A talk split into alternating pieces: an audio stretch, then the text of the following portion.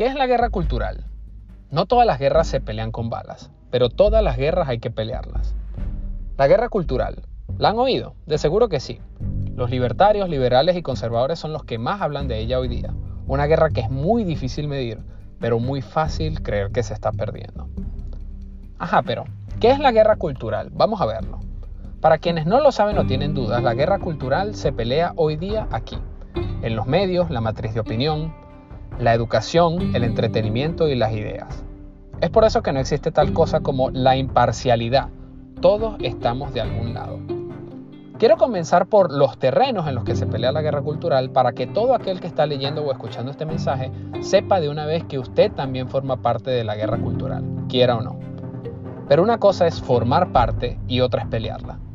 Formar parte, de forma inconsciente, nos pone al nivel de cualquier cosa inerte en la vida. Por ejemplo, una bala, un uniforme, una granada, todas ellas pueden formar parte de una guerra bélica. Pero sin las personas que la usan con el propósito de ganar la guerra, esas cosas no son nada. Igual pasa con nosotros en la guerra cultural. Si formamos parte, pero no la peleamos, sino que vamos a la deriva, entonces somos inertes, somos nada. ¿Quieres ser una cosa inerte o quieres ser alguien con propósito? Esa es la importancia que tiene hoy día el estar consciente de que vivimos en una constante guerra en los medios, las opiniones, la educación, el ocio y especialmente en las ideas. Esa es la guerra cultural. Es una guerra fácil de perder porque estamos bajo constantes ataques, solo que no causan daño físico. Es fácil creer que la estamos perdiendo porque el enemigo controla todas las fuentes de información y difusión de esta y nos hacen creer que ellos van ganando.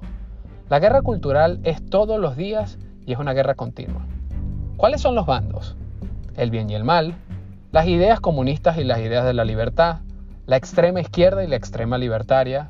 Sí, son dos bandos ideológicos. ¿Qué es la guerra cultural? Pues es la guerra de las ideas, así de simple. El enemigo, la extrema izquierda, nos bombardea con mensajes y eslóganes para desmotivarnos y dividirnos. El otro bando, la extrema libertaria, quiere que seamos libres, pero para hacerlo hay que pelear juntos. Si somos de los que creemos que la guerra cultural es aburrida, entonces somos los perdedores. Si ignoramos la guerra cultural y creemos que es otra teoría conspirativa, entonces somos los perdedores. Si nos hacemos los locos, preferimos callar, no decir o hacer nada cuando las circunstancias ameritan que actuemos y fijemos posición, entonces somos los perdedores de esta guerra. ¿Cómo peleamos la guerra cultural? Cuando elegimos el medio de comunicación que leemos, cuando emitimos nuestra opinión, cuando desafiamos al sistema educativo tradicional, cuando cuestionamos a las figuras públicas, cuando conocemos las ideas que defendemos. Así se pelea esta guerra. Escribir, crear contenido y defender las ideas de la libertad es precisamente elegir el bando de la extrema libertaria, es elegir el bando del bien. Ignorar las ideas de la libertad es indirectamente estar del lado de la extrema izquierda, del bando del mal. No es un secreto que, para poder dominar al mayor número de personas posible, hay que dividirlas y mantenerlas en la ignorancia por periodos de tiempo indefinidos. Solo así se conquista a la gente, y es lo que la izquierda ha hecho siempre.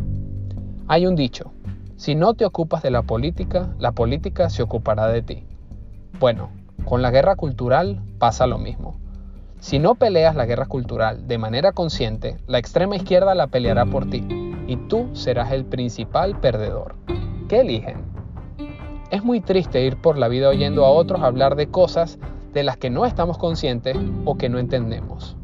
No tenemos que saberlo todo en la vida, es cierto, pero las ideas que defendemos, los medios que leemos y el por qué lo hacemos, el tipo de educación que apoyamos, esas figuras públicas a las que aplaudimos por sus talentos y las opiniones que emitimos, esas cosas tenemos que saberlas, ¿vale?